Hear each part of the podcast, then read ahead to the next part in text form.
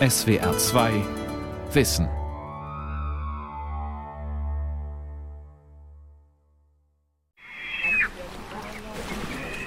So, der Wattwurm sitzt ein bisschen tiefer, da haben wir eben schon einen ganz unten gesehen. Ich hoffe, der ist da noch zu, zu erwischen. Im Wattenmeer vor dem nordfriesischen Hafenstädtchen Dagebüll sticht Walter Petersen Andresen seinen Spaten in den Schlick. Da ist er. Also wie gesagt, normale Würmer werden ungefähr 20 cm. Sehr große Würmer können auch 40 cm werden. Also wer möchte, hier ist noch ein weiterer Wattwurm. Äh, wer möchte, darf ihn auch essen. Eine Gruppe Urlauber hat sich dem Wattführer für eine mehrstündige Wanderung anvertraut. Ziel ist die Hallig-Oland. Also die Würmer müssen gut schmecken. Denn Millionen von Vögeln können sich nicht irren. Also insofern kann man davon ausgehen, dass sie gut schmecken. Der Weg zur Hallig führt kilometerweit über Meeresgrund, der bei Ebbe trocken fällt. Zwischen Den Helder in den Niederlanden und Esbjerg in Dänemark breitet sich das größte zusammenhängende Wattgebiet der Erde aus. Doch die Zukunft dieser Naturlandschaft ist ungewiss. Das Wattenmeer im Klimawandel. Eine Sendung von Martina Keller. Der durch den Klimawandel beschleunigte Meeresspiegelanstieg bedroht eigentlich das ganze Wattenmeer in seiner Substanz. Hans-Ulrich Rösner ist Projektleiter der Umweltorganisation Worldwide Fund for Nature, kurz WWF, in Husum. Wenn der Meeresspiegel steigt im Wattenmeer, dann brechen die Salzwiesen ab, dann geraten letztlich auch Inseln und Halligen, Dünenlandschaften in Gefahr, auch zu verschwinden und geraten unter immer größeren Druck. Und das bedeutet, dass das Wattenmeer was ja aus bei jeder Ebbe trockenfallenden Wattflächen besteht, dass das dauerhaft überflutet werden könnte, dass diese Wattflächen nicht mehr trocken fallen und dann ist es kein Wattenmeer mehr. Weite Blicke, viel Himmel, kaum Konturen. Das ist die nordfriesische Küste in Schleswig-Holstein. Hinter den Deichen, im fruchtbaren Schwemmland der Marschen, dehnen sich Weizen- und Rapsfelder. Vor den Deichen blühen auf Salzwiesen, die nur gelegentlich von der Flut überspült werden, Strandastern oder violetter Strandflieder. Die Wattflächen selbst sind wegen des ständigen Wechsels von Ebbe und Flut ein extremer Lebensraum, auf den der Wattwurm zum Beispiel bestens eingestellt ist. Er lebt von dem, was an organischen Materialien im Wattboden drin ist. Das sind in erster Linie einzellige Kieselalgen und alles, was an abgestorbenen Pflanzen und Tierresten im Boden vorhanden ist. Er reinigt den Wattboden. Und alle Dreiviertelstunde ist er vollgefressen. Was macht er dann? Wattführer Petersen Andresen ist Biologe und arbeitet hauptberuflich in der Naturschutzverwaltung. Als Lehrer würde er aber auch eine gute Figur machen. Dann geht er erstmal vor die Haustür, das ist ein sauberes Tier. Geht rückwärts hoch und setzt seinen Haufen ab. Und das sind diese Sandwürstchen auf der Wattoberfläche, diese Sandspaghettis. Das sind die Kothaufen des Wattwurmes. Und wenn er jetzt rückwärts hochkommt, dann wird es für ihn gefährlich. Da warten die Vögel drauf. Der Wattwurm ist tatsächlich alle Neugier wert. Pickt ein Vogel nach ihm, stemmt er erst seine Borsten in den Boden und stößt dann ein Stück von seinem Hinterteil ab. Der Vogel kriegt ein bisschen was zu fressen, ist zufrieden, der Wurm kriegt in den Boden zurück. Also er hat als Jungtier 100 Segmente und immer die letzten drei, die werden abgestoßen. Sodass er also praktisch ungefähr 30 Mal vom Vogel hinten angefressen werden kann. Und das sind praktisch im Endeffekt nachwachsendes Futter für die Vögel hier im Wattenmeer.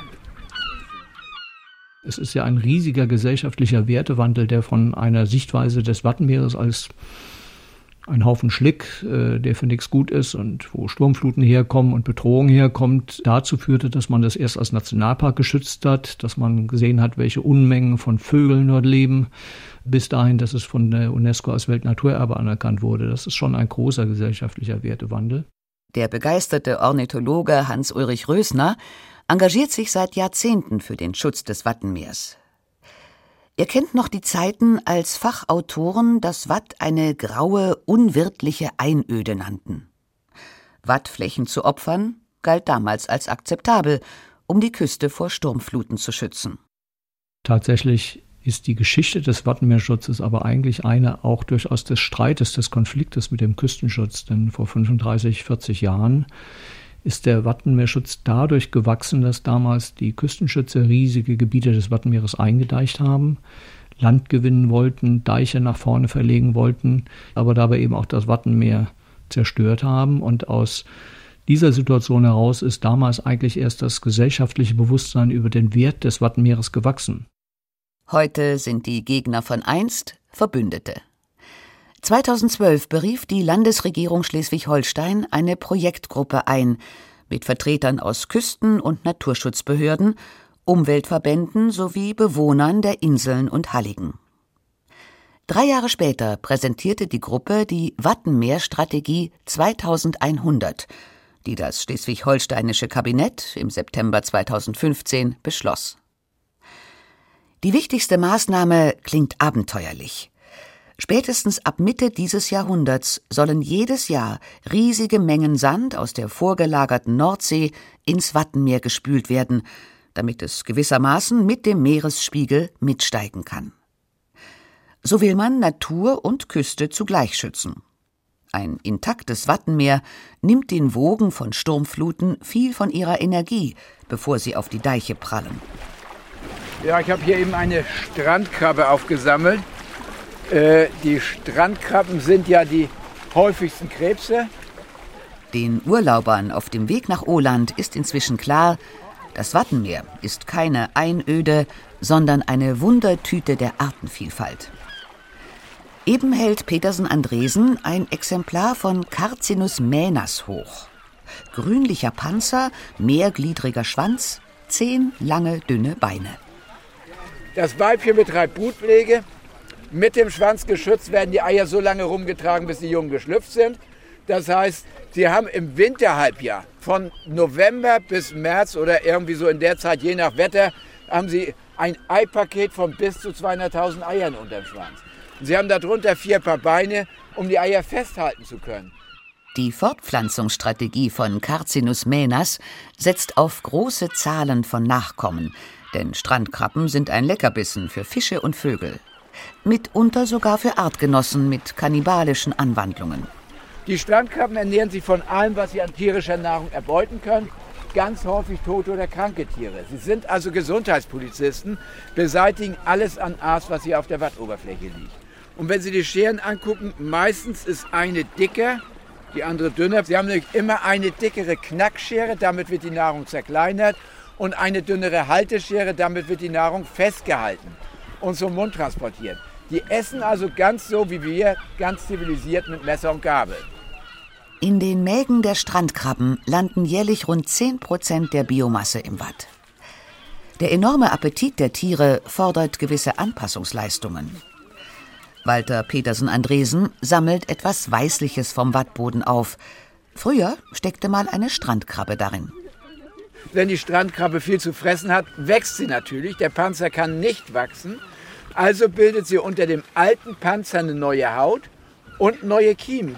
Der Krebs wirft seine gesamte Haut ab. Wenn er also eine neue Haut darunter hat, geht hinten die Klappe auf und er steigt rückwärts aus dem alten Panzer raus. Und wenn er raus ist aus dem alten Panzer, pumpt er sich zuerst voll Wasser, die neue Haut dehnt sich, er wächst in fünf Minuten um 20 Prozent. Das schafft kein Mensch. Dann braucht er aber vier, fünf Tage, bis er wieder einen festen, harten Panzer hat. Und in der Zeit muss er sich gut verstecken, weil er dann von allen Tieren gefressen wird. Eine faszinierende Welt, dieses Wattenmeer. Doch was passiert mit Strandkrabbe und Co., wenn mit dem Klimawandel der Meeresspiegel steigt, das Wasser sich erwärmt und der Tidenhub zunimmt, der Unterschied zwischen Ebbe und Flut? Also wenn eines sicher ist, dann, äh, dass sich das Wattenmeer im Zuge des Klimawandels verändern wird. Johannes Oehlerich ist Chef des Landesbetriebs für Küstenschutz, Nationalpark und Meeresschutz in Schleswig-Holstein. Er leitete auch die Projektgruppe für die Wattenmeerstrategie 2100. Ich möchte mal ein plakatives Beispiel beschreiben. Würde der Meeresspiegel um etwa einen Meter ansteigen, dann würde das Wattenmeer ertrinken. Oehlerich ist Ingenieur, ein Mann der Fakten, neigt nicht zur Übertreibung. Doch selbst ein vorsichtiger Mensch wie er hält es für möglich, dass das Schlimmere von zwei Szenarien Wirklichkeit wird. Seine Projektgruppe hatte diese Szenarien nach Daten des Weltklimarates ermittelt.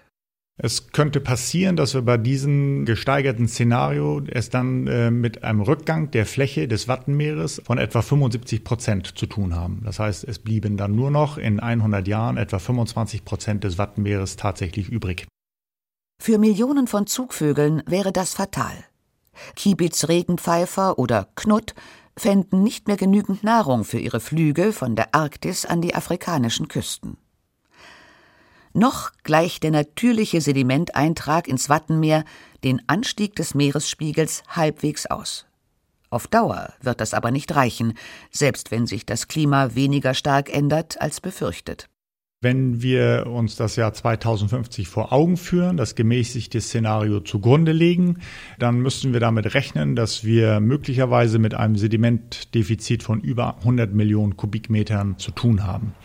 Wollte man solche Mengen an Sediment in das Wattenmeer eintragen, müssten 5000 Kubikmeter täglich bewegt werden. Pipeline. Pipeline, Niederland. Yes, here's the pipe. Good morning. Morning, pipeline. Five minutes, you ready? 1615, 1615 cubic.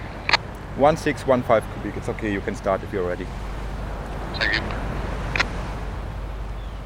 Die Insel Sylt hat bereits mehr als 40 Jahre Erfahrung mit künstlicher Sedimentaufspülung.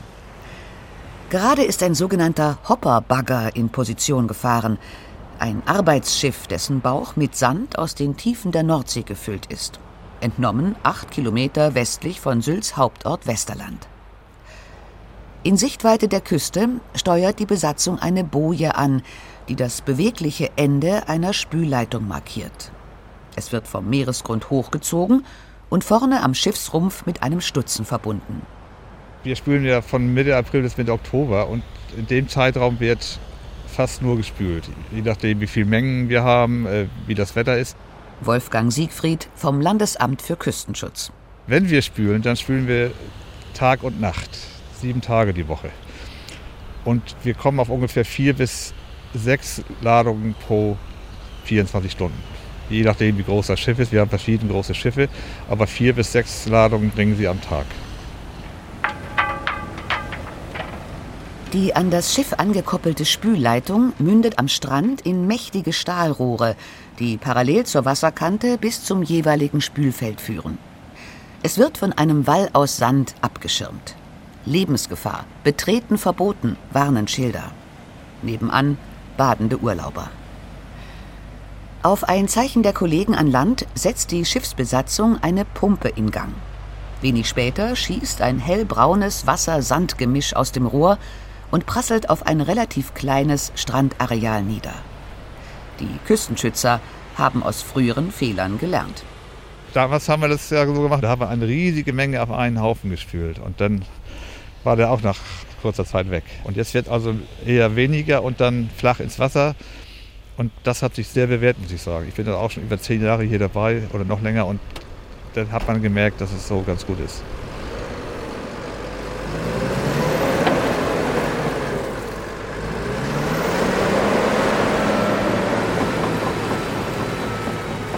Noch während der Schwall aus dem Rohr sich auf den Strand ergießt, beginnt eine Planierraupe damit, den Sand in der gewünschten Höhe zu verteilen. So geschieht das in Rantum und an acht weiteren Orten auf Sylt. Kaum irgendwo schlagen die Nordseewellen mit solcher Gewalt an die Küste wie hier. Eine Million Kubikmeter Sand gehen der Insel jedes Jahr verloren. Und eine Million Kubikmeter werden jedes Jahr neu auf die Strände gespült. Kosten rund 7,2 Millionen Euro im Jahr 2016. Aber Sylt nimmt ein Vielfaches davon an Steuern ein. Das seit vielen Jahren dieser Sand dort aufgespült wird, das liegt natürlich nicht hauptsächlich daran, dass man das Wattenmeer retten will. Das liegt daran, dass man dort Hotels und Häuser retten will. Und Restaurants und all das, was Sylt berühmt und reich macht. WWF-Mann Rösner. Aber die Nebenwirkung von all dem ist, dass dieser Sand auch dem Wattenmeer zugutekommt. Der Sand, der dort jedes Jahr abbricht, der geht im Grunde nach Norden und nach Süden in die großen Tideströme. Und wir wissen es noch nicht sicher, aber wir müssen davon ausgehen, dass dieser Sand hilft, dass die Tidebecken mit in die Höhe wachsen können. Auch wenn es nicht beabsichtigt war, das Beispiel Sylt zeigt, dass Sedimentaufspülung dem Wattenmeer tatsächlich nützen kann. Nur zu welchem Preis? Das fragt sich zum Beispiel der Biologe und Wattführer Walter Petersen Andresen. Ob man da äh, so einen großen technischen Aufwand wirklich treiben soll, um das, äh, ja, das Wattenmeer ist weltweit einmalig, ist selbstverständlich, aber äh, das, das passt eigentlich nicht zu dem Ziel, Natur Natur sein zu lassen hier im, im Wattenmeer. Und deshalb habe ich da, also bin ich nicht begeistert oder ich habe da einfach Vorbehalte da. Natur Natur sein lassen, bleibt der oberste Grundsatz des Wattenmeerschutzes. Und die Wattenmeerstaaten haben sich ja so gemeinsam ein Leitprinzip gegeben, schon 1991, dass sie sagen, ungestörte Entwicklung der Natur hat Vorrang. Wir wollen so wenig wie möglich Management-Eingriffe dort in dieses europaweit mit intakteste Natursystem hinein haben. Wenn wir als WWF hier mit über Maßnahmen nachdenken, die auf den ersten Blick alles andere sind als Natur Natur sein lassen, dann ist der einzige Grund dafür der, dass der durch den Klimawandel beschleunigte Meeresspiegelanstieg ja auch ein künstlicher Eingriff des Menschen ist, den wir letztendlich nur reparieren können. Eines steht für Rösner und seine neuen Bündnispartner vom Küstenschutz fest. Das Wattenmeer darf nicht zum Eldorado für große Baggerfirmen werden. Wenn der Mensch eingreift, dann so schonend wie möglich. Das heißt zum Beispiel, Sand nur an ausgewählten Stellen in der Nordsee zu entnehmen, um den Meeresboden so wenig wie möglich zu verletzen. Vielleicht kann man auch künftig das Sediment mit geringerem Aufwand als derzeit auf Sylt dorthin bringen, wo es nützlich ist. Wenn es gelingen kann, die natürliche Sedimentzufuhr ins Wattenmeer besser zu verstehen und vielleicht mit nur kleinen Eingriffen zu fördern, dann ist das natürlich viel besser, als wenn man anfangen muss, mit Baggerschiffen riesige Mengen Sediment ins Wattenmeer zu packen. Und es gibt ja natürliche Verlagerung von Sand, natürliche Strömungen, die unglaublich viel Sand auch bewegen. Und es müssen Untersuchungen dem vorweggehen, die klarstellen, wie wir diese Prozesse so gut wie möglich nutzen können, um das Wattenmeer zu retten. Und das spart letztlich natürlich auch Geld. Die Wattwanderer bekommen unterdessen Naturgewalt zu spüren. Ablaufendes Wasser in einem Priel zerrt an ihren Beinen. Der Priel ist einer der vielen kleinen und großen Ströme, die das Wattenmeer durchziehen. Er markiert die halbe Wegstrecke nach Oland. Im grauen, weiten Watt heben sich jetzt mehrere Hügel deutlich ab. Also Oland und Langenest so ein bisschen hier geradeaus und rechts. Links von Oland sehen wir zwei Warften, etwas kleiner. Das ist die Hallig-Gröde. Warften, das sind künstlich aufgeworfene Hügel, auf denen die Hallig-Bewohner ihre Häuser bauen. Denn Halligen werden regelmäßig überflutet. Sie sind Reste von untergegangenem Marschland mit vielen Schichten Sediment darauf. Oland und Langenest haben im Durchschnitt 20 Landunter pro Jahr. Landunter heißt, die gesamten Landflächen stehen unter Wasser, nur die Warften gucken raus. Bei jedem Landunter werden Sedimente auf der Hallig-Oberfläche abgelagert. Und Schicht um Schicht mit jedem Landunter wächst die Hallig nach oben. Bislang waren die Halligen in der Lage, den Anstieg des Meeresspiegels auszugleichen.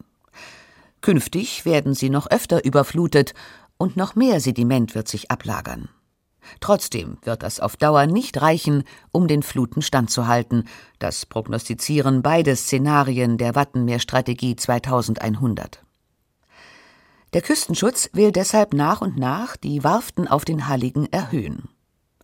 Auch das Festland rüstet nach. Die Küstenschützer verlassen sich nicht allein auf ihre Zukunftspläne für ein mitwachsendes Wattenmeer.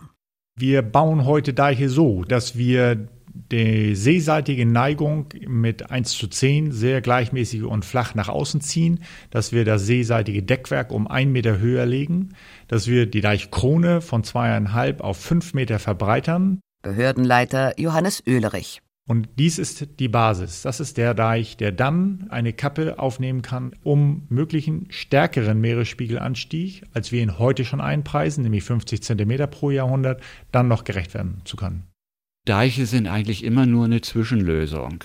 Vor allem an einer Küste, wo das Land sinkt und das Meer steigt. Das kann ich ja nicht auf unbegrenzte Zeit mit einer Trennmauer, also mit solchen Deichen aufhalten.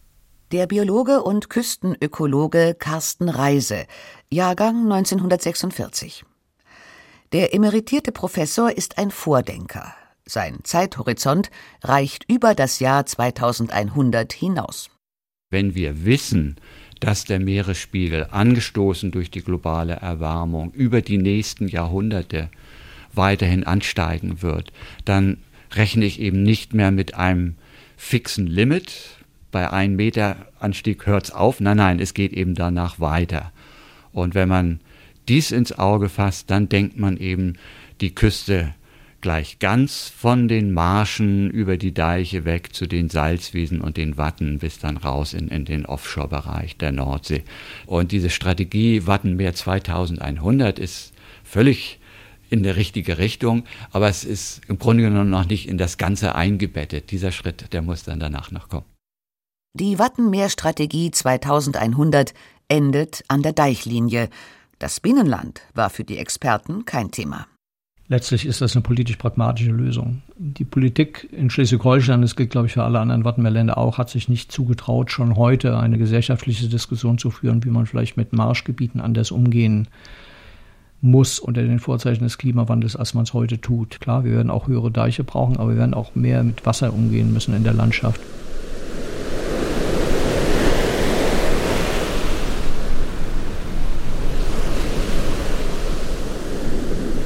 Die Sturmflut von 1962 mit 340 Toten war eine Zäsur an der deutschen Nordseeküste. Um solche Verheerungen künftig zu verhindern, begannen die Küstenschutzbehörden, massive Deiche, regelrechte Bollwerke gegen die Fluten zu errichten. Die Gebiete hinter den Deichen sind seither besser geschützt. Doch die wertvolle Sedimentfracht, die Sturmfluten bisher ins Land getragen und es so allmählich erhöht hatten, bleibt außen vor. Entwässerungsgräben in der regenreichen Marsch tun ein Übriges. Der Boden wird trockener und verdichtet sich. Der Meeresspiegel steigt, das Land sinkt. Den Rekord hat bei uns die Wilster Marsch mit dreieinhalb Meter unter einem mittleren Meeresniveau. Also das ist schon ganz schön deftig, wenn man bedenkt, dass der Tidenhub da drei Meter in dem Bereich ist. Also dann wäre es fünf Meter unter einem normalen Hochwasser und neun Meter unter Sturmfluthochwasser in der Wilster Marsch. Naja, da fühlt man sich dann vielleicht schon etwas unwohl bei solcher Perspektive. Von Katastrophenszenarien hält Reise dennoch nichts. Anders als ein Vulkanausbruch oder ein Meteoriteneinschlag sei der Meeresspiegelanstieg berechenbar. Es bleibe Zeit zur Anpassung. Langfristig hat man wohl keine andere Wahl, als sich neu mit dem Meer auseinanderzusetzen, anders als wir das in der Vergangenheit taten. Da war es ein Abschotten und in der Marsch lebt man in gewisser Weise mit dem Rücken zum Meer. Es soll möglichst weit weg sein, damit ich in Ruhe und Frieden meine konventionelle Landwirtschaft hier betreiben kann. Aber das geht ja nicht, wenn das Meer immer höher steigt. Dann muss das Land auch irgendwie den Anschluss bekommen, damit Land und Meer wieder auf Augenhöhe sind. Und dann müssen wir uns Wirtschaftsformen überlegen, die eben mit mehr Wasser dann auch umgehen können. Carsten Reise hat sich von Exkursionen an Küsten in aller Welt inspirieren lassen. Man kann Binnendeichs dann auch Aquakulturen anlegen. Das können Fischzuchten sein, Austernzuchten sein, Garnelen äh, können dort gehalten werden. Es müssen ja nicht nur Schafe sein, es müssen nicht nur Rinder sein, aber die können natürlich auch noch sein, weil wir haben ja dann auch Binnendeichs Ebbe und Flut. Also da wird es Salzwiesen geben, wo man weiterhin Viehzeugs haben kann. Aber die übliche Landwirtschaft mit dem Trockenlegen der Marschen, um dann Getreide anbauen zu können, das wird schwierig. Reise schwärmt von schwimmenden Gärten und Gewächshäusern, erwägt den Anbau asiatischer Lotusblumen, sieht künftige Aquatouristen bereits im Boot zum Supermarkt paddeln. Nur den nordfriesischen Bauern, den muss er noch überzeugen. Ich bin ja hier an der Küste zur Schule gegangen und mir hat man das noch so beigebracht, dass es die niederträchtige Nordsee ist, die unser Land geraubt hat und wir haben eigentlich den Auftrag, das früheren Generationen geraubte Land wieder zurückzuerobern von der Nordsee, um dann auch unseren kommenden Generationen dann möglichst viel Land zu hinterlassen. Also da ist so eine richtige Kampfrhetorik drin gewesen, wie man sich als Friese gegen die feindliche Nordsee behaupten muss. Sein Professorengehalt solle man besser in Küstenschutz investieren, kriegt Carsten Reise bei Diskussionen schon mal zu hören. Das findet er in Ordnung. Ich provoziere ja auch, wenn ich sage, dass große Teile der Marsch unter Wasser gesetzt werden müssen, damit wir wieder mitwachsen können. Aus der Wissenschaft können Vorschläge kommen, aber was dann nachher daraus gemacht wird, das ist selbstverständlich Sache der Bewohner der Küste. Hast du das mitgekriegt, Nicole? Äh, viermal Bockwurst Kartoffelsalat, einmal nur Kartoffelsalat. Die Wattwanderer haben die Hallig-Oland erreicht. Einen Kilometer lang, einen halben breit 15 Häuser, 14 Menschen. Eine Schule, aber im Moment keine Kinder. Der Weg führt sie gleich in die Gastwirtschaft Kiek In. Schau mal rein. Die sollen Pharisäer und Total Nee, nee, Quatsch, Pharisäer und Kakao. Kakao. Ohne Dings. Sie bringen mich jetzt hier total aus dem Kurs. 7,10 Euro. 10 Cent vielleicht ist nicht super. Manchmal steigt die Flut auf der Hallig so hoch, dass Wasser in den Wohnzimmern der Bewohner steht. Die Gastwirtschaft wurde deshalb nach der großen Flut 1962 neu gebaut und höher gelegt. Überhaupt sind die Häuser auf der Warft auf den Ernstfall bestens eingerichtet. Hier über uns ist der Schutzraum und der Schutzraum ist ein Raum im ersten Stockwerk, der auf vier Stahlbetonpfeiler ruht, die tief im Wachboden verankert sind. Und wenn jetzt alle Häuser bei einer ganz extremen Sturmflut zerstört werden, ist dieser Schutzraum die letzte Sicherheit für die Halligbewohner. Also im Prinzip die Lebensversicherung für die Einwohner hier.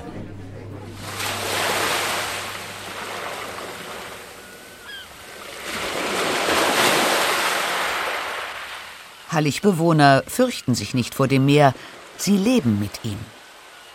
Auch die Urlauber empfinden ein durchaus angenehmes Prickeln, wenn sie sich vorstellen, hier mal ein paar Tage zu verbringen, und dann wäre Land unter.